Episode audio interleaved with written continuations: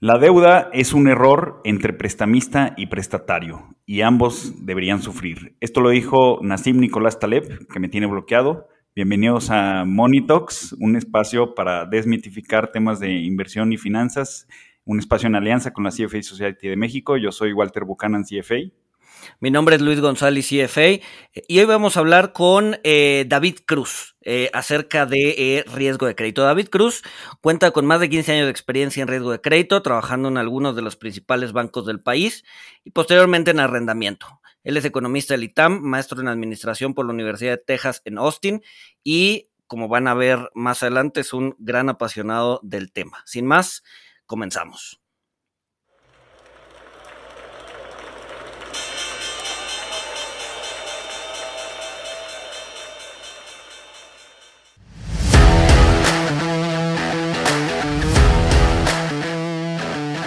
Monito, el otro lado de la moneda. David, mil, mil, mil, mil gracias, mil gracias por este, por estar aquí con nosotros. Este, creo que era un tema que nos hacía falta, que es eh, riesgo de crédito. Eh, hemos platicado contigo y, bueno, nos has contado ya varias anécdotas y varias partes de tu, de tu carrera, entonces creo que estaría buenísimo este, hacer, bueno, creemos que estaría buenísimo hacer un, podcast este, del tema y pues aquí estamos, ¿no? Entonces, para ver, primero que nada, ¿no? ¿Qué es? ¿Qué, qué, qué diablos es riesgo de crédito? Sí, muchas gracias a ustedes, Luis Walter, por recibirme. Eh, antes que nada, se me ocurrió proponerles este tema porque sé que mucha, muchas de las personas que escuchamos el podcast nos dedicamos al análisis de riesgo de crédito.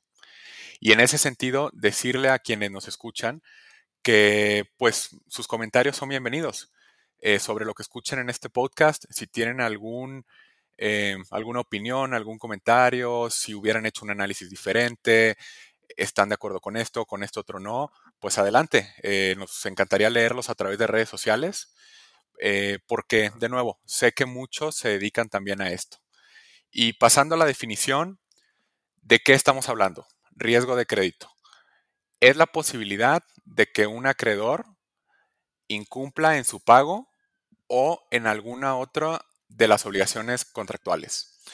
Esta segunda parte es muy importante porque generalmente cuando se habla de riesgo de crédito, de inmediato se cree, ah, bueno, es que el acreditado no va a pagar.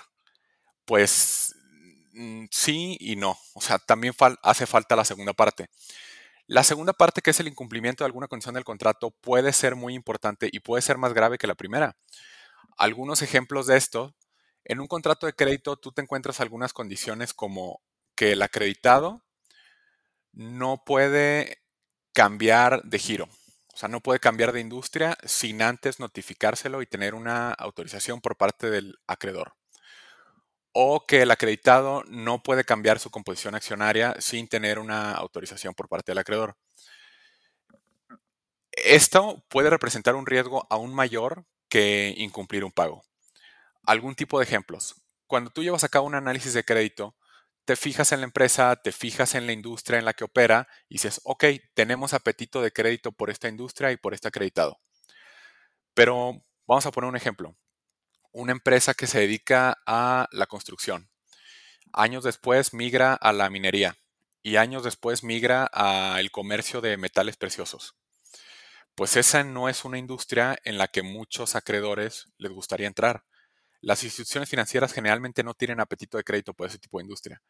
Entonces, meter ese giro dentro de tu negocio y que empiece a ocupar una parte importante de tus ingresos es una parte con la que la mayoría de las financieras no querrían entrar. Entonces, ese tipo de cambios materiales puede ser un breach, un incumplimiento al contrato. Entonces, eso también... Además, o sea, si, si yo le estoy prestando a un desarrollador inmobiliario, pues es porque yo estudié los riesgos del, sector y yo quiero exposición al sector vía crédito. Eh, confío en que se van a generar los flujos en, este sector. Entonces, pues si, si, estás cambiando de giro preponderante, eh, pues no, no es lo que me interesaba, ¿no? Y empiezo a tener riesgos ocultos que no tenía contemplados, ¿no? Me imagino que también es esto. Además de que a lo mejor no eres, no, no eres experto en el giro que estás cambiando y pues va a haber una curva de aprendizaje, ¿no? También. Sí, exacto, sobre todo porque al momento de decidir entrar en una relación de crédito, tú llevas a cabo un análisis de la industria. Entonces tú tomaste la decisión pensando en una industria y resulta que cinco años después ya estás metido en otra cosa. ¿Qué ha pasado? Y quiero decir que no es algo que el acreditado haga de manera eh, intencional, sino que realmente a través de los años la empresa va escribiendo una historia y va haciendo sentido que ocupe otras actividades. Y está bien, muchas empresas lo hacen. Cada, ahora sí que cada administración decide en, en dónde operar. Sin embargo, el acreedor no tomó la decisión de entrar en esa industria. Entonces, que eso se materialice también es un riesgo de crédito. Otro ejemplo sería un cambio de accionistas. Eso pasa mucho también en las empresas, que dicen, bueno, en esta empresa había tres accionistas mayoritarios. Uno de ellos salió por cualquier razón y hemos decidido invitar a alguien más. Oye, pero ¿qué crees que esa persona actualmente está en funciones en el gobierno? Bueno, pues eso es una persona políticamente expuesta. Entonces, generalmente las instituciones financieras buscan no financiar a una persona que esté de manera activa en la vida política de un país. Entonces, eso también es un riesgo de crédito, es, una, es un incumplimiento a una condición del contrato. Entonces, de nuevo, son las dos partes, que caiga en impago de sus obligaciones financieras o que incumpla con alguna de las obligaciones que firmó en el contrato de crédito. Ahora, pero a ver, eh, eh, generalmente estamos más acostumbrados a el primer caso, ¿no? Que deje de pagar. ¿Cómo, cómo, cómo, cómo se trata eso, ¿no? O sea, ¿cómo se trata que se incumpla eh, las, las letras chiquitas del contrato, ¿no? O sea, entra una, una persona políticamente expuesta y ahora qué? Como institución de crédito, ¿qué, qué, sigue? ¿No? Este, empiezas a embargar, ¿no? ¿Qué, qué, qué pasa? Ah, bueno, algo muy importante. Nadie verá el juego del calamar. antes, que, antes que pase algo así extremo, pues obviamente eh, existe la posibilidad de una reestructura o existe la posibilidad de dar tiempo para que el acreditado busque otra institución financiera, que finalmente existen otras que tienen un apetito de riesgo mucho mayor y que pueden tomar este tipo de riesgos exóticos. Si eso fuera a pasar, si entra una persona políticamente expuesta y la institución financiera no está dispuesto a seguir con ese riesgo, ok, eh, puedes prepagar tus pasivos o puede, ya sea con recursos propios, o puedes buscar otra institución financiera que haga una, una sustitución de la deuda. Que como es un riesgo exótico, pues te va a salir más caro, ¿no? O sea, se, se está teniendo riesgos nuevos, muy probablemente se eleve el costo de tu deuda. Es correcto. Te conviertes en una empresa más riesgosa, tu calificación se deteriora y tu nuevo pasivo es ahora más caro. En un principio me preguntabas eh, también qué es lo que pasa cuando una empresa efectivamente incumplen un impago.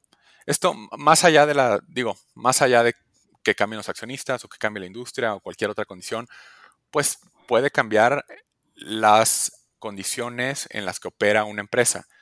Llega un nuevo competidor, eh, salió algún administrador, eh, ocurrió algún desastre natural, etc. Por diferentes condiciones, el flujo de efectivo de una empresa se puede ver alterado y puede ser volátil. Y eso puede provocar que efectivamente no incumplas con tus pagos. ¿Qué es lo que pasa en, ese caso? De nuevo, generalmente hay una reestructura. Esta reestructura, pues digamos que tiene una parte buena y mala. La buena es que no vas a llegar a, eh, no vas a llegar a, una demanda, no vas a llegar a, terminar el contrato, a terminar la, relación. Eh, la, buena es que el financiamiento va a continuar simplemente bajo otras condiciones. En ese caso, generalmente lo que pueden hacer es poner periodos de gracia. Ok, entendemos que en este momento eh, no tienes el efectivo y no puedes cumplir con las mensualidades. Que de hecho eso es algo que se vio mucho el año pasado durante el COVID en los primeros meses, las instituciones financieras ofrecieron el beneficio de, ok, los siguientes seis meses no vas a pagar tu mensualidad. Cambia la tabla de amortización. Muchas lo ofrecieron, tanto a las empresas como también a las personas físicas. De hecho, llegaron correos, había espectaculares, eh, pasaron en la radio, se ofrecieron periodos de gracia. Pero después de eso, de nuevo, cambia la tala de amortización. Entonces, el capital que tú debías finalmente lo vas suavizando en un periodo mayor. O sea, aumenta el número de años o de meses. Y también el tema es que aumenta la tasa de interés. Porque el hecho de que voluntariamente no hayas pagado aumentó tu riesgo. Entonces, cambia la tasa de interés, cambia el costo de la deuda. eso es lo que pasaría. Ah, ahorita que mencionaste eso de voluntariamente no, o sea, que no hayas pagado voluntariamente, pues sí es, o sea, sí es una posición de crédito, o sea, sí, o sea, tú estás tomando la decisión de no pagar. ¿Tiene una afectación eso en tu, eh, digamos, digamos que en tu buró de crédito? O sea, el, haber tomado un, un, un, este, un periodo de gracia poder decir, ok, sí, o sea, no, no, no voy a pagar los próximos cuatro meses porque me están dejando no pagar. O sea, ¿eso, ¿eso tiene alguna clase de afectación en tu perfil crediticio? Ah, bueno, importante. Depende. Si el banco te lo está ofreciendo con la misma tasa, con las mismas condiciones, por un tema extraordinario como lo fue el COVID, no. O sea, eso fue una oferta que te está haciendo la institución financiera y que tú aceptaste. Entonces, ahí, bueno, quizá no fue muy claro anteriormente, pero ahí no está aumentando tu riesgo y ahí no fue un tema de falta de solvencia del acreditado. O sea, fue un tema de el banco está ofreciendo una promoción y tú la tomaste. eso no significa que el acreedor tenga, que el acreditado tenga mayor riesgo. O sea, lo que, lo que lo dispara es cuando tú te acercas al banco a pedirlo. Es correcto. Que es lo, es el mejor escenario. O sea, es el mejor escenario decir, oye, antes de caer en incumplimiento, antes de dar malas señales, antes de que diga, no, pues este de repente se va a salir del país, acércate a la institución financiera, oye, está pasando esto, ¿de qué manera la podemos reestructurar? porque está en el interés de ambas partes reestructurar. Entonces, de nuevo, cambia el esquema de amortización, puede cambiar el plazo, pero también cambia el riesgo y la tasa de interés. Cuando el incumplimiento, cuando la falta de, flujo de recursos para hacer el impago, para hacer el pago, viene del acreditado. Sí, ahí, ahí es en donde dispara el riesgo de crédito, que me imagino que eh, pues, es mucho menor a que caigas en un impago, ¿no? O sea, se, se pondera eh, mucho más agresivo que simplemente dejes de pagar a que te acerques al banco y digas, a ver, estoy teniendo broncas de liquidez, necesito que me reestructures esto. Es correcto. Y la verdad es que un proceso de reestructuración puede ser muy creativo. O sea, esta parte me parece muy importante porque muchas veces hablar de análisis de riesgos se confunde con análisis cuantitativo, simplemente números, simplemente fórmulas y simplemente tabla de amortización. Y para nada es así. O sea, un buen analista de riesgos es una persona bastante creativa. Ahora me quedé pensando, ¿qué pasaría ante una reestructura? Además de lo que ya les dije, algo que también puede ocurrir es decir, oye, ¿qué crees? Que esta empresa tiene una subsidiaria y que la subsidiaria está generando un buen flujo efectivo podemos crear una obligación solidaria, podemos crear algún tipo de garantía, podemos crear coacreditados, donde exista la posibilidad de que el acreditado original y ahora la nueva también puedan pagar. Entonces, eso realmente disminuye tu saldo muy rápido. Por más que te subieron la tasa de interés, pues sí, pero te la subieron por tres meses, porque la otra ya fue capaz de, de pagar la deuda muy rápido.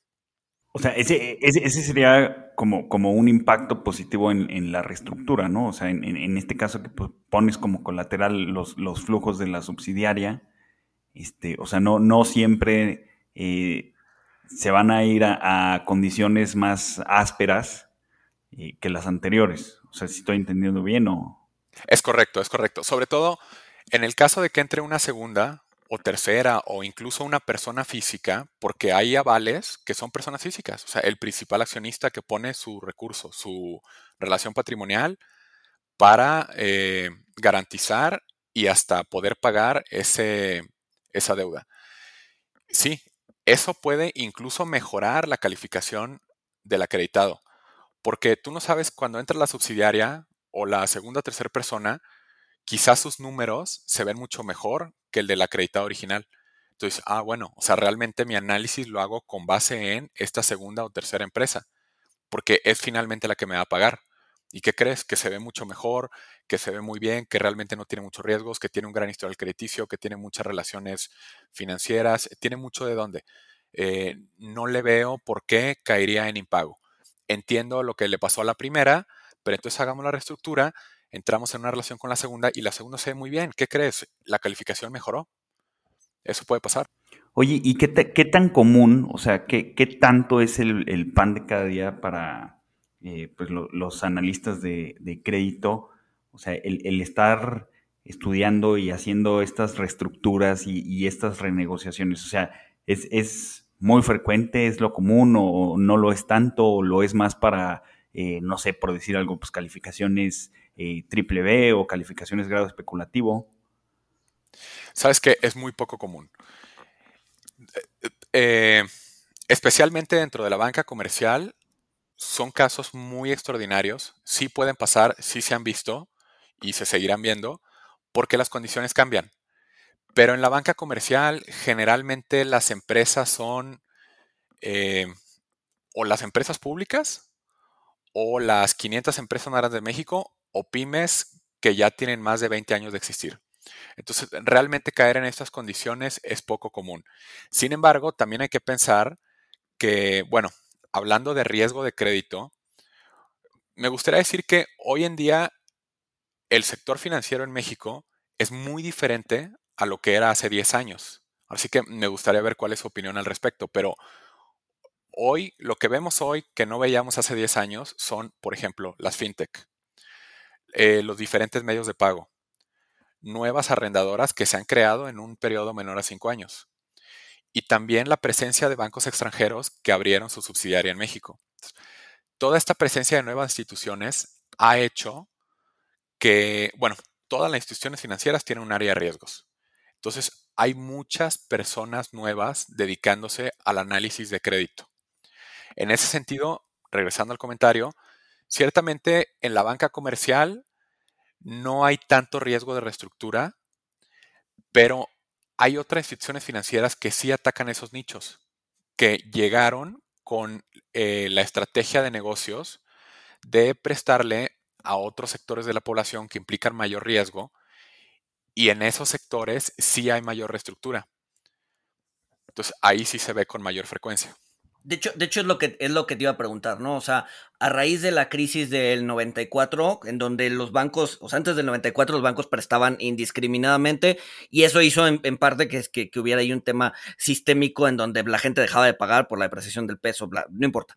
El punto es que como que después de eso los bancos durante 20 o 25 años e incluso hasta la fecha no le prestan a todo mundo, ¿no? Digamos que el ciudadano promedio tiene poco acceso al crédito formal. ¿no? El otro día estaba viendo cifras de la Conducef eh, y de los 90 millones de adultos, y, estoy diciendo 90 millones porque estoy pensando en la lista nominal del INE, asumiendo que son todos los adultos están en el INE, de los 90 millones de adultos que hay en el país, solamente 20 tienen acceso al crédito formal.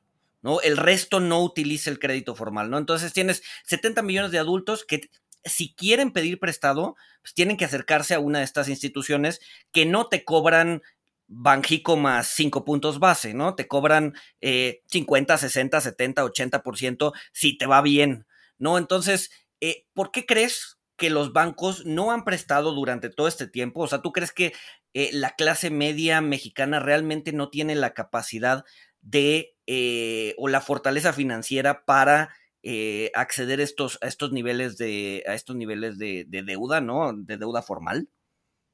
Y, complementando lo que, lo que dice Luis, o sea, esto que está diciendo Luis me, recuerda una frase que hay sobre, sobre crédito de le debes 100 mil pesos al banco, es tu problema, le debes 10 millones al banco, es problema del banco. O sea, se, se pudo haber traumado la banca con esto a raíz del 94. E, esa frase es una frase 100% de riesgo de crédito. O sea, si le debes eso al banco, pues realmente el banco hizo un muy mal análisis de crédito. Y bueno, volviendo a este tema de por qué 70 millones de mexicanos no están bancarizados. Bueno, eh, yo sé que es un aproximado, pero siguiendo bajo esa línea, se me ocurren dos ideas. Y la primera es que muchos no se quieren acercar a una institución financiera. O sea, realmente hay una cultura en la que no es que me van a cobrar carísimo o no es que me van a pedir una información que para mí es muy íntima, o no es que si no lo pago me van a quitar la casa. No les van a quitar la casa, va a haber una reestructura. O sea, pero esas ideas, muchas personas físicas le tienen miedo a la deuda y le tienen miedo al crédito y realmente no quieren estar bancarizados. Yo tengo amigos de 40 años de edad que me dicen, es que nunca he tenido una tarjeta de crédito y obviamente nunca he tenido ningún crédito, o sea, no automotriz, no hipotecario, etc. La verdad, mi consejo es, pues acércate, acércate a una institución financiera, la de tu preferencia, y estás muy joven y muy a tiempo de empezar a crear un historial crediticio. ¿Estás de acuerdo que a tus 40 pues tienes por lo menos 25 años más de, de vida laboral? O sea, en 25 años haces y deshaces. O sea, puedes agarrar un crédito de muy largo plazo. No que te lo vayan a dar en tu primer año, pero empiezas a crear un historial y eso que finalmente te va a ayudar a tener acceso a recursos que en un futuro te va, te va a permitir crecer. O sea, tú no sabes si en cinco años vas a estar poniendo una empresa o comprando algún inmueble. Y para hacer eso vas a necesitar acceso a crédito formal y a buen precio. Entonces, de, en ese ejercicio de los 70 millones, una parte es porque ellos no se han querido acercar y otra parte es porque ciertamente la banca comercial tradicional, que sí ha existido por más de 50 años, tiene un apetito de crédito conservador. O sea, no les gusta tomar riesgos exóticos. Pero ante ese escenario es que llegaron nuevas financieras. De nuevo, estas financieras que están atacando diferentes nichos. Por ejemplo, a mí me encantan estas financieras que están, eh, tienen como target a los grupos de mujeres. A mí ese se me hace, es un modelo que comenzó en India, pero se ha, eh, ahora sí que se tropicalizó, se exportó a diferentes países. En México ya existen financieras que nada más, si empezó en India y se tropicalizó, puta, ¿dónde estamos? Qué bueno que no fue un virus, Pero bueno. No, no, no. Pero sí, en México existe desde hace varios años que se le presta a grupos de mujeres y entre, entre ellas existe esta, digo, sí, presión social, pero también solidaridad. Yo eh, personalmente en visitas de campo he ido a conocer a los grupos de mujeres y me dicen, no, pues nosotros somos 10 y todas vivimos en la misma colonia, entonces todas tenemos más de 20 años conociéndonos. Y una se dedica a vender zapatos de catálogo y otra tiene un negocio de alimentos y otra tiene una miscelánea, etc. Y el crédito les está sirviendo para comprar su inventario. Y, nosotras sabemos que históricamente hablando, a cada quien le ha tocado que no, es que sabes que este mes no llego a hacer el pago. Bueno, pues entre las otras nueve juntan esa parte y saben que la razón por la que no llegó a hacer el pago o porque se le enfermó algún familiar o porque tuvo que cerrar el negocio o porque no llegó el inventario a tiempo, hubo algún desastre natural o porque la venta fue muy baja o lo que sea. Pero de nuevo, la llegada de estas nuevas instituciones financieras ha hecho que el crédito se vuelva más creativo. Este es el ejemplo de los grupos de mujeres que unidas tienen acceso a crédito. Pero hay muchos otros. Hay fintechs que están, eh, digamos que tienen como target a los jóvenes o a los estudiantes o a empresas con, que no tienen historial crediticio, los startups. Sí, o sea, realmente todas estas nuevas instituciones financieras han llegado a atacar nichos que antes estaban desatendidos. Entonces, esos 70 millones ahora son menor y se espera que sigan bajando. Pero ahora, obviamente, a ver, dos comentarios ahí.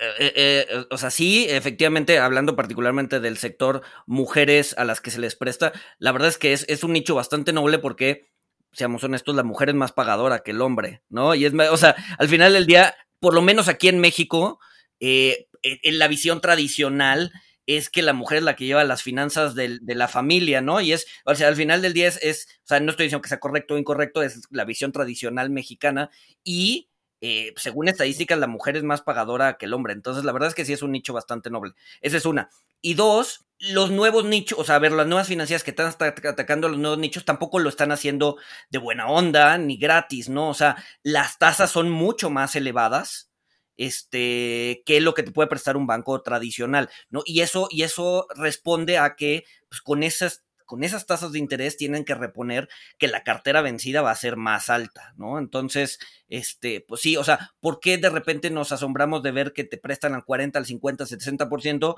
Porque la banca tradicional trae una cartera vencida de que de 1,5%, 2%, mientras que estas fintechs traen carteras vencidas del 10, del 15. Tampoco son hermanitas de la caridad, tienen que reponer esa cartera vencida de alguna forma y esa forma es cobrando más interés. Sí, es correcto. De nuevo, estos mercados son relativamente nuevos en México y como sabes, para que haya un mercado tiene que haber oferta y tiene que haber demanda.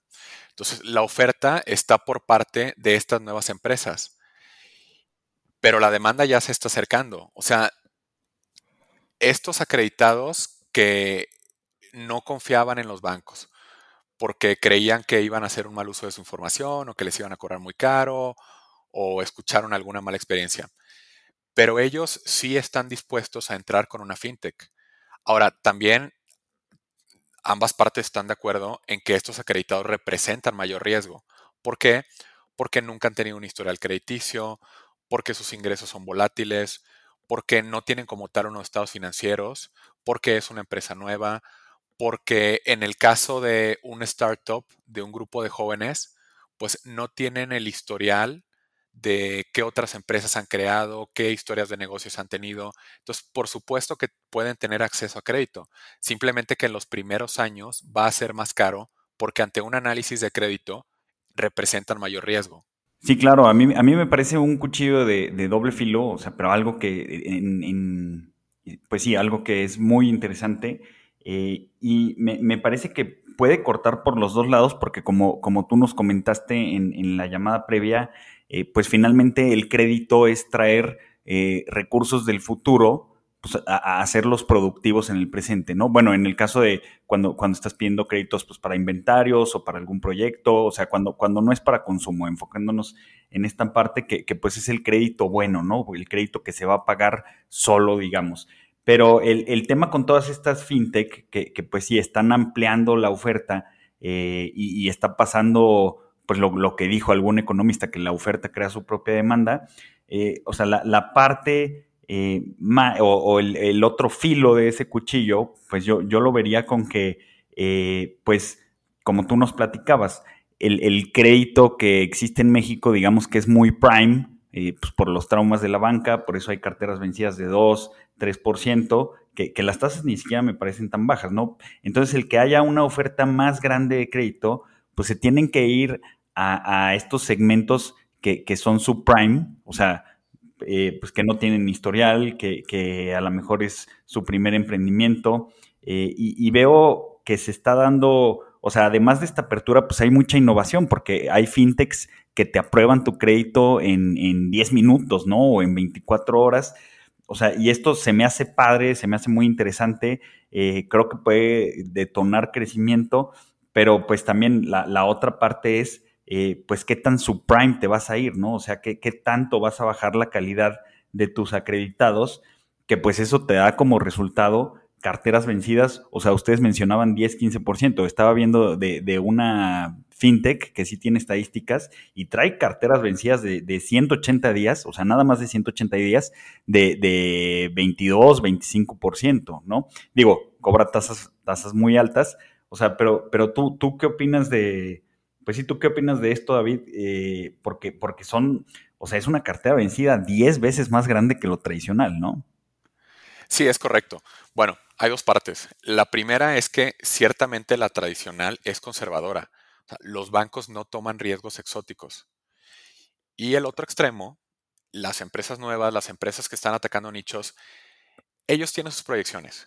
Ellos saben a qué mercado quieren llegar y ellos están muy conscientes de que van a tener una cartera vencida del 15%. O sea, 25 ya me parece peligroso. O sea, ya si eso ya rompe la banda.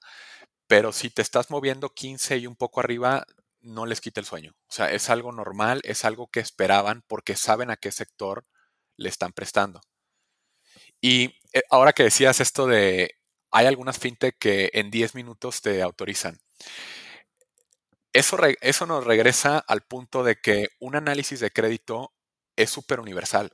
Desde mi punto de vista, que soy un apasionado del tema, para mí un análisis de riesgo de crédito se convierte en algo hasta artesanal. Todo empieza con un due diligence y generalmente pues los bancos te piden casi siempre lo mismo.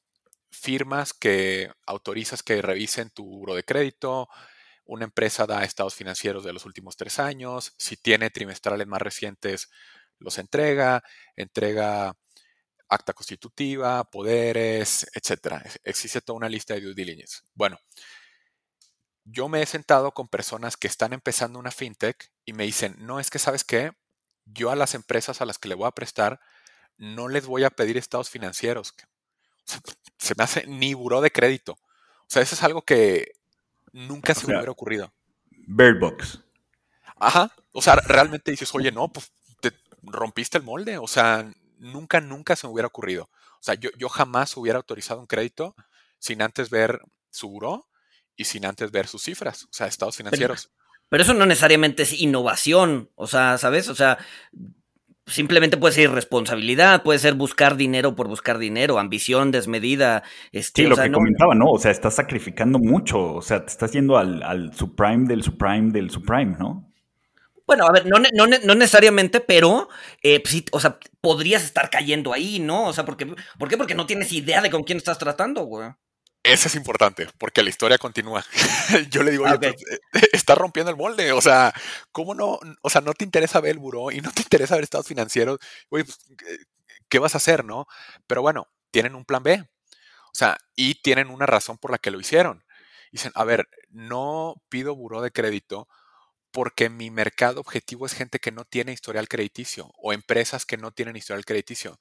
No me agrega valor tener un buró de crédito. O sea, pedirlo o no, más bien, pedirlo eh, ahuyenta al cliente. Y en el caso de dármelo, no me da ningún valor del análisis, porque la gran mayoría no tiene historial crediticio. Y la segunda, estados financieros, hay muchas empresas que sus estados financieros son un cascarón, porque van empezando. O sea, todavía no tienen, o sea, ni siquiera puedes ver una tendencia en sus ingresos. O aún si ya empezó y está en su primer o segundo año, como sabes, el primer y segundo año no son representativos de cuál va a ser la tendencia o de cuál es el volumen de ventas que tiene una empresa. Dice, no, no me interesa mucho ver sus estados financieros, no agregan valor a este análisis. Este análisis es muy diferente a lo que haría la banca comercial. Lo que yo pido en vez de eso es, ok, tú como una empresa tienes estados bancarios, estados de cuenta en un banco. O sea, en algún lugar pagas la nómina, en algún lugar eh, recibes los depósitos de la gente que te paga las, las ventas, ¿no? Entonces, tienes estados financieros en algún banco. Lo que yo sí pido son los tres últimos meses, los estados bancarios de esa empresa. Porque ahí ya puedo ver yo qué movimientos tiene, cuánto le está entrando, cuánto le está saliendo. O sea, puedo ver más o menos qué capacidad de pago tiene con base en eso y firmamos un acuerdo de que esa es la documentación que tienen que entregar. O sea, al, final del día, o sea, tú mismo, tú mismo dijiste, ¿no? O sea, a ver, es, es, mucho más riesgoso. Tú mismo dijiste, dos años de estado financiero no te, no te, o sea, no te muestra un comportamiento, pero tres meses de la cuenta bancaria sí. Entonces, o sea, a ver, hay, hay, hay, hay, como cosas complicadas para ver, ¿no? Y, yo creo que si no es un modelo estandarizado en donde te pidan buró, o sea, donde puedas al final del día tener un numerito en donde te dice, ok, del 1 al 10 este cuate es 9, entonces sí es digno de crédito. Entonces, yo creo que entre más ad hoc y artesanal sea el proceso, más tardado debería ser llevar a cabo el préstamo. ¿Por qué? Porque a lo mejor tienes que ir, ok, a ver, quiero ir a tus oficinas, a ver, quiero conocer a tu gente, a ver, quiero, o sea, algo que me dé mucho más certeza de que efectivamente me van a pagar. ¿Por qué? Porque no puedo meter cosas tradicionales a la licuadora para que me arrojen un numerito y decir, ok, sí, ya, este cuate sí es, sí es digno de crédito, ¿no? O sea, a lo que voy es, pues, o sea, haciendo el símil con las artesanías, pues no es lo mismo hacer una artesanía de 10 minutos, va a quedar bastante, bastante gacha. Muy básica. A, una artesanía que te tarda 2, 3, 4 meses y que te pueden vender en 5, 6, 10 mil, 20 mil pesos, ¿no? Entonces, eh, o sea, yo creo, yo creo que sí, o sea, al, no, al ser no tradicional debería ser más tardado porque el due diligence debería ser más personalizado, o por lo menos ese es mi punto de vista, ¿no? Pero obviamente pues pierdes un chorro de clientes porque la gente no va a estar, no, o sea, no va a querer tardar cuatro meses en que le prestes dinero. Sí, es un tema bien importante, que dentro del modelo de negocios, eh, el tiempo de respuesta es parte de la ventaja que está ofreciendo una fintech. Y sí, ciertamente una frase dentro de crédito es, ante la duda, pide mayor información. O sea, puedes hacer una visita y de hecho la posibilidad de una visita está dentro del contrato, dentro de las obligaciones contractuales. Te obligas a que, oye, en caso de que existan necesidad de hacer un mayor análisis, tengamos algunas dudas sobre el desempeño financiero, etcétera, vamos a eh, llegar a un acuerdo para poder visitarlos en las oficinas y poder platicarlo en persona. Entonces, sí, o sea, eso puede ser que, oye, tenemos muy poca información, no podemos tomar la decisión. Bueno, llámale y nos vemos mañana. Perfecto, eso te puede ayudar a inclinar la balanza hacia un lado u otro. El otro tema que decías, ah, el de los tres meses. Sí, ciertamente parece no tener sentido que estados bancarios de tres meses me ayudan más que estados financieros de dos años. Pero aquí lo que quiero decir es que ciertamente cambia el nicho, pero también cambió el producto. Porque este nuevo financiamiento que están otorgando no es con un plazo de cinco años, es con un plazo de seis meses. Entonces, el riesgo que estás tomando es mucho menor. O sea, realmente las fintechs se ponen creativos en cuanto a qué es lo que estoy prestando. Sí a una tasa mayor, sí a un sector nuevo, pero también voy a poner más condiciones dentro del contrato y es un producto con un menor monto y con un menor periodo de pago. Entonces, o sea, tampoco se están aventando al vacío. O sea, son un modelo de negocios muy bien pensado. O sea, volviendo al de las mujeres, hay una razón por la que lo hicieron. O sea, ese tema de que las mujeres son más pagadoras que los hombres definitivamente es verdad. Y por supuesto que en su momento se llevaron a cabo análisis, entrevistas, para poder determinar ese modelo de negocios. Es un modelo de negocios muy pensado, muy bien planificado y es por eso que fue tan exitoso en un país y en muchos otros. Oye, y hablando, hablando de los modelos de, negocio, o sea, el, pues sí, el negocio del crédito, pues es hacerlo con, con other people's money. O sea, no es que todas estas fintech pues, tengan lana y se le estén prestando a la gente, ¿no? O sea, tienen que hacer una captación eh, y con esa captación, o sea, de, dónde viene ese recurso? ¿Cómo hacen para, para, llegarse a ese recurso? ¿Son otras líneas de crédito? Eh, ¿Qué es lo que están haciendo? Yo lo que te diría es, originalmente, bueno, los recursos vienen en su mayoría de, de algún private equity. O sea, ya un grupo de emprendedores presenta su modelo de negocio y encuentra apetito en un private equity, que dice, sí, me suena, va, invierto aquí. Y también los accionistas, bueno, los emprendedores, ponen parte de su capital. Entonces, es así como empieza. Ya después de algunos meses operando, entra en la línea de crédito. O sea, difícilmente una línea de crédito va a entrar en algo que no está operando. O sea, Cualquier financiera, por más conservadora o exótica que sea, todas te van a pedir, bueno, pero necesito ver que la caja ya esté sonando. Necesito ver algo. O sea, esos tres meses de estados de cuenta bancario, sí los tengo que ver. Si me dices, ahora sí que habla de las cosas que hiciste, no de las cosas que vas a hacer. Entonces, en ese sentido, ya tiene que existir. Y el fondeo inicial generalmente viene de private equity y de los, y de los emprendedores. Oye, ahora, al, al tener una cartera vencida tan, tan, este, tan grande, digo, tú que seguramente has visto varios modelos fintech, ¿no deberían tener un departamento rompepiernas este, para recuperarla?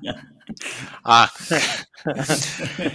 Mira, lo bueno es que en general, bueno, todas las financieras tienen un área de collections, un área de cobranza, un área en la que llevan la relación con las empresas y checan, oye, que el pago viene mañana, oye, que el pago fue la semana anterior, y no lo recibimos, etcétera. O sea, siempre procuran una buena comunicación. Sin embargo, cuando de plano las cosas están poniendo difíciles, en ese caso la financiera, para la financiera la reputación es muy importante. Entonces no va a caer en ese tipo de, de riesgos o de malas relaciones, ¿no? Pero existen otras empresas que se dedican a cobranza. 100% a cobranza. O sea... Sí, que le venden la cartera vencida, ¿no? Exacto. Ah, sí, sí, sí, las que, las que luego este, le hablan a uno, este, páseme al señor López, porque, o sea, ¿quién es? Yo no sé, o sea, son estas empresas que compran los bancos de bases de datos y, y pues, se dedican a hostigar gente, ¿no? Básicamente. Exacto. digo, me gustaría decirlo un poco más bonito, pero. Porque, Walter, te, hablan, te, hablan, te, hablan, el sábado a las 6 de la mañana, Walter, ya dilo, dilo, dilo. o sea, es que sí, sí me han hablado el sábado a las 6 de la mañana, pero para, para que les pague el señor López, o sea, yo, yo no sé quién es. ya paga. Ya paga. Buchanan's López te apellidas, ¿no? no, bueno, estas empresas eh, genera, sí, de nuevo, importante decirlo, son terceros, no son las financieras. Y lo que hacen es, pues sí, las llamadas y las visitas. Generalmente van a la ubicación de las empresas para, oye, ¿qué está pasando? Eh, pasó un mes, pasaron dos meses, pasaron tres meses. Pues, ¿de qué manera podemos eh, solucionar esta deuda que tienes, no? Hagamos una reestructura. Eh, qué puedes ofrecer, qué garantía, qué otra empresa, qué eh, accionista, etcétera. Pero sí, en ese caso meten a una empresa, a un tercero que se dedica a la cobranza. Oye, David, y, otra vez regresándome un poquito al, tema del fondeo eh, y pues también a, un punto de vista que quiero que me des tu opinión. o sea, ahorita tú ya nos, ya nos platicaste que pues esto requiere un análisis, o sea, que no es meter números en una licuadora y ya obtienes una calificación, o sea, no, hay, que ir más allá, sobre todo con, los modelos, eh, pues nuevos e innovadores que, tenemos ahorita en, las fintech. Eh, y me llama la atención porque, pues también hay, hay varias empresas de, de crowd lending que te invitan, o sea, te invitan a que, a que tú inviertas y a, que tú inviertas en, una cartera de crédito que pues te dicen que está pulverizada y, este, o sea, te, muestran todas las bondades, eh, pues tasas de rendimiento que pues obviamente son, son más altas que las libres de riesgo, pero yo aquí soy, o sea, soy muy escéptico porque pues, o sea, digo, viendo las carteras vencidas, este, pues que hay que hacer una cobranza, que hay que hacer renegociación, o sea, sobre todo en estos, en estos eh, pues sí, créditos que, pues tienen riesgos exóticos. O sea, yo la verdad, eh, pues soy, soy muy averso al riesgo en este sentido. O sea, y creo que, creo que sí se, debe de fondear esto, creo que sí, eh, pues se, debe de crecer la participación de la población en el crédito, pero soy más de la idea, pues, que, tiene que venir fondeado, este, pues, por, por VCs o, por private equity, o sea, por capital de riesgo, por capital privado, o por fondos institucionales, o sea, que sí tienen áreas y análisis para ver qué es lo que van a hacer, eh, pues, pues con este, pues sí, con este crédito que le están dando a, estas instituciones que, que, pues dan, dan estos créditos básicamente subprime, ¿no? O sea, tú, eh, ¿te hace sentido lo que digo o o, no, o, si es recomendable para, una persona. Digo, aquí no se emiten recomendaciones de inversión, este, pero sí pudiera ser una buena opción pensar en esto para, para un mortal, este, a pesar de, todo el trabajo que hay detrás eh, y, pues todo el manejo del riesgo que hay detrás. No, 100%. En una frase, invierte en temas que entiendas y que conozcas. Este tema del crowdfunding a mí no me encanta porque de entrada no sabes quién es el crowd. O sea, no sabes quiénes son los otros inversionistas.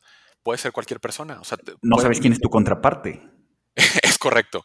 Entonces, sí suena muy innovador, sí suena bastante atractivo, pero también es muy riesgoso. O sea, yo personalmente no invertiría en un esquema de crowdfunding y un consejo que yo siempre doy es, si quieres eh, colocar tus ahorros, hazlo en una empresa formal conocida, legal, o sea, que te conste que no apareció ayer. O sea, por supuesto, inviertan, pero en temas que conocen. Invierte en lo que conoces, invierte en lo que sabes, invierte en lo que entiendes. Ojo, eh, y, lo está diciendo un, apasionado del análisis de crédito y un apasionado del crédito y un experto, ¿eh? O sea, no, no, no es una opinión mía ya nada más. No, no, no, no, no, definitivamente. Eh, Sí, hemos hablado aquí de diversidad, pero con cierto rango. O sea, tampoco podemos caer en un nivel de riesgos tan, tan, eh, tan loco. Altos. fuera de lugar. Ajá, sí. Sí, pero obviamente, obviamente te endulzan el oído con que te van a dar el 15, el 20% al año, cuando los setes están en 5, entonces, pues no, te, o sea, pues sí, obviamente. Y como sabes, eso nadie lo puede garantizar. O sea, te endulzan el oído, pero no es verdad. O sea, es un argumento de venta. No, y eh, o sea, ellos te dicen, o sea, que, que, que pues, no te lo garantizan y que hay riesgo de crédito, pero, pero pues yo digo, o sea, a ver, o sea, mi mamá ve eso, o sea, hay riesgo de crédito, o sea, no vas a ver absolutamente nada, manejo de contingencias, renegociaciones, o sea, pues para, para qué se mete, ¿no? Digo, pues a lo mejor sí, eh, o sea, creo que no es el riesgo adecuado para, para una persona común. Sí, es correcto. Eh, una frase que yo siempre uso en el trabajo es construir una cultura de crédito. Porque este tipo de escenarios confunde a la gente y puedes caer en algún tipo de fraude o terminar metido en un esquema que ya no puedes pagar, que, son problemas que nadie quiere. Entonces, de nuevo, acércate a una institución financiera, la de tu preferencia, infórmate, lee el, contrato, haz todas las preguntas que tengas que hacer y si estás de acuerdo, toma el crédito. Que al final del día, bueno, volviendo al origen, lo más básico, la idea del crédito, como todos saben, es traer recursos del futuro a hoy que finalmente vas a ir pagando a través del tiempo. Y es beneficioso porque te permite entrar en proyectos que tú bajo tu cartera actual no podrías entrar. O sea, eso te permite tener crecimiento. O sea, no, habría crecimiento, bueno, habría mucho menor crecimiento económico si no habría financiamiento. Entonces, la idea de adquirir deuda es muy buena. a mí me cuentan mucho, no, es que mi abuelita siempre decía, ve todo lo que construimos, la casa y el negocio y etcétera, y nunca le pedimos prestado un peso a nadie. Bueno, sí, pero no vivimos en tiempo de tu abuelita. O sea, puedes pedir prestado, es legal, es normal, lo vas a pagar de vuelta, te creaste un historial crediticio y terminaste siendo una empresa mucho más fuerte. O sea, con un menor riesgo porque ya tienes historia, ya tienes pasivos financieros, tienes una mucho mejor estructura de capital. Aunque, aunque, en la frase de inicio a Taleb no le guste que no le guste pedir prestado, prestar ni pedir prestado. Oye, David, digo nada más, o sea, como, como, como última anécdota, porque nos habías contado algo que tú estuviste en negociaciones de eh, del tema de un préstamo al, justamente al aeropuerto de la Ciudad de México, ¿no? Al nuevo aeropuerto de la Ciudad de México. Y nos hablabas justamente de este problema que era eh, eh, ver más allá del sexenio, ver más allá de una administración o ver más allá de una, eh, si, es, si es un negocio familiar, ver más allá de eh, el papá, ¿no? estar viendo ya incluso cómo se están comportando los hijos o, qué características tienen las personas que van a pues, ser los nuevos dueños de la empresa. En este caso, en el caso del aeropuerto, pues el nuevo gobierno, ¿no? Entonces, no sé si nos puedas comentar un poco tu experiencia en esa, en esa, este, en, esa estructura que hiciste para, para, el, para el aeropuerto de la Ciudad de México. Sí, mi experiencia fue hace nueve años asesorar la estructuración de un tranche del financiamiento del aeropuerto que estaba construyendo Texcoco. Y para mí, este tema del aeropuerto es un tema de riesgo de crédito eh, que se materializó. O sea, muy, bueno, definitivamente es información pública y es bastante claro. O sea, es un riesgo que se materializó porque fue un proyecto en el que invirtieron tanto Afores como la banca comercial para apoyar a la construcción de un proyecto de infraestructura y al momento de hacerlo, pues obviamente se lleva a cabo un análisis de crédito. Se, fue, fue un análisis muy profundo en el que se presentó el proyecto. Las diferentes instituciones financieras dijeron, sí, tenemos apetito, suena muy bien y vamos a invertir aquí. Pero también decían, ok, ¿Qué riesgos observamos en este proyecto? Antes de entrar en una relación, tienes que ponderar eh, costos y beneficios. El riesgo número uno era un riesgo político. O sea, se sabía que ese aeropuerto no iba a quedar terminado en un sexenio. Sea, bueno, en cinco años, porque empezó a construirse en el segundo año de la administración anterior. Decían, bueno, ok, no se va a terminar en cinco años. Este es un eh, proyecto transeccional. Entonces, es necesario que la siguiente administración quiera seguir construyendo el aeropuerto. Ese riesgo todos lo sabían.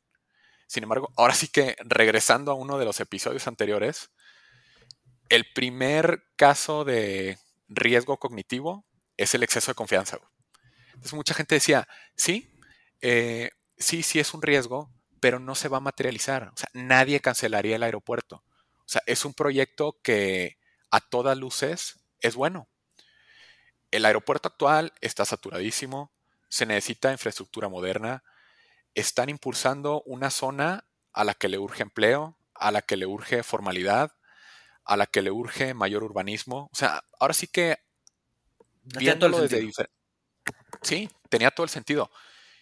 Y que creen que pues ya conocen la historia. El riesgo se materializó. O sea, en mi opinión, fue una decisión que no tiene ningún racional económico. Pero bueno, por las razones que sea. ¿Cómo eh, en, en, los 15 años que llevas trabajando en, riesgo de crédito, tienes o has visto algunas medidas, ya sea en los bancos que has trabajado o, medidas personales justamente para atemperar ese exceso de confianza? O sea, hay, hay políticas específicas para decir, ok, no queremos caer en el exceso de confianza, entonces tenemos estos lineamientos para evitar caer en ese exceso de confianza, o es pues, ahora sí que de vez en cuando volteo a ver a mi interior y digo, no, a ver, estoy siendo muy optimista. De entrada, algo importante es que las decisiones son consensuadas. Eso es muy importante porque si una persona se siente muy optimista, pues difícilmente 10 personas se van a sentir igual de optimistas. O sea, lo bueno de armar un comité y escuchar diferentes voces, así que el valor de la diversidad. O sea, finalmente va a haber disentimiento o sí, alguien va a discernir o alguien va a tener una perspectiva que los otros no. Entonces, eso eh, calma las aguas. O sea, no, no son decisiones kamikaze. De, ah, hay que meternos y ya se me ocurrió y voy para allá. Entonces, eh, pues sí, son decisiones consensuadas. Y número dos, dentro de los contratos, tú puedes mitigar ese riesgo de muchas maneras.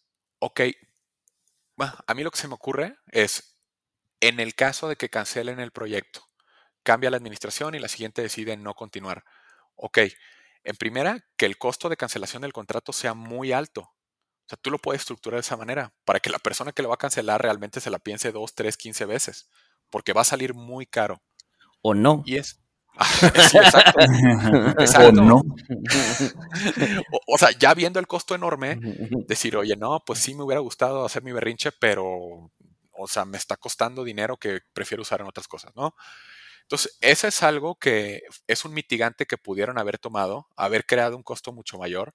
Número dos, contemplar opciones. Ok, en caso de que ya ocurra, de que ya se materializó, ¿qué va a pasar? O sea, ¿qué otras fuentes de pago tenemos? ¿Qué otro proyecto podemos continuar financiando? Oye, y sobre, esta anécdota, o sea, en, este tranche que te, tocó participar en las negociaciones, eh, o sea, hubo alguien, o sea, hubo, hubo el alarmista este, que, que, se saliera de, el consenso de grupo, de la visión de grupo de no, esto es un win-win. Este... Manotazo en la mesa. sí, sí, o sea, sucedió. No, no, no, para nada, ¿eh? Para nada. La verdad es que, como te digo, era un proyecto tan bien hecho en el que había tantas empresas y tantos asesores y cualquier pregunta se podía responder.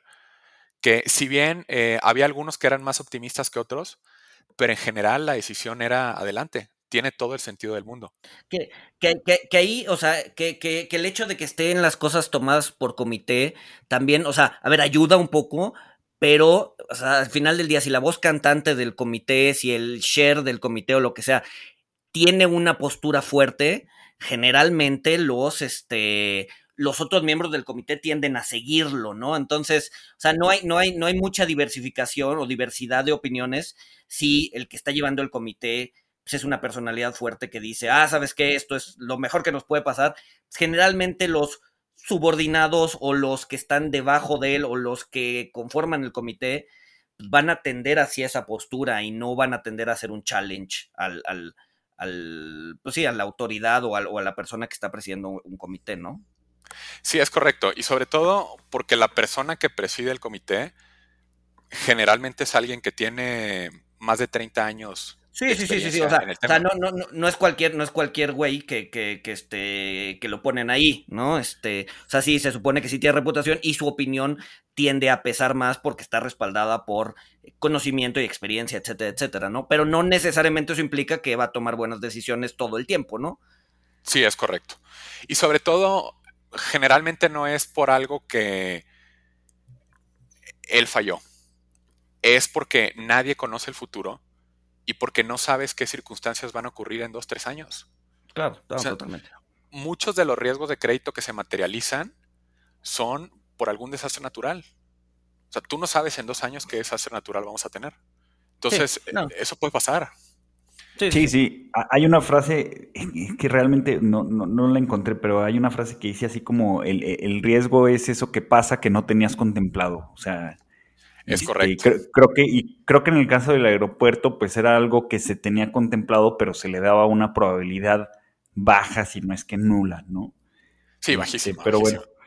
Este, pues bueno, David, se, nos está terminando el, tiempo. La verdad, creo que está muy interesante, eh, pues haber platicado contigo sobre, sobre este tema del crédito, este, que pues es, o sea, es muy controversial porque, eh, pues si bien puede ser una fuente de crecimiento, pues también puede ser una fuente de desestabilización especuladora, como lo ponen en el libro Manías, Pánicos y Cracks. Eh, como ya lo dije, un cuchillo de, doble filo, súper, súper interesante, eh, un tema complejo y profundo, que pues no hay que, no hay que tomar la, a la ligera. Este, y pues lo cerraría este, diciéndoles que Taleb tiene, tiene esta frase porque pues él tiene la idea, y claro, pues la vida se lo ha permitido, de, de, que un hombre con deuda no es un hombre libre, eh, que creo que es un poquito como pensaban los romanos, este, pero pues bueno, él, él está del espectro de la gente que, que no ha necesitado crédito, ¿no? Sí, y está en un sistema jurídico muy diferente al que tenemos hoy. Que evidentemente tú puedes tener todo tipo de deuda y por supuesto que tienes toda la libertad para llevar a cabo cualquier emprendimiento que quieras. Sí, claro. Sí, sí, sí, sí, sí totalmente. Pues bueno, David, mil gracias por, por, la plática, bastante amena, bastante, creo que tocamos varios puntos. Este, dime, dime. No, solo por último, muy importante, si bien eh, soy una persona que siempre defiende la cultura del crédito y un buen análisis de riesgo, importante decir, no hay negocio sin riesgo. O sea, por más que queramos mitigar o por más que, ah, no, esto es muy exótico, vamos a tomar decisiones consensuadas o lo que sea, a ver, si quieres hacer negocio, tienes que tomar riesgo. Y si no, ¿dónde poner dinero? no, no, no, no, o sea, sí, y al final del día, o sea, el, o sea, el, el, éxito no está en no tomar riesgo, sino saber qué riesgo estás tomando, saber cómo medirlo y, si se materializa, pues saber que el riesgo estaba ahí y pues ni modo, ¿no? O sea, al final del día es tener conciencia del riesgo, saber cómo medirlo y saber en dónde te estás metiendo, porque muchas veces nos metemos a cosas que no tenemos ni idea de eh, pues, pues, que prácticamente nos pueden dejar en la calle, ¿no? Y nosotros pensando que pues, realmente no es un riesgo importante, ¿no? Es correcto. Este, pues bueno, David, mil gracias, mil, mil gracias. Este, y si nadie tiene más que agregar, nos eh, escuchamos el siguiente miércoles. Saludos.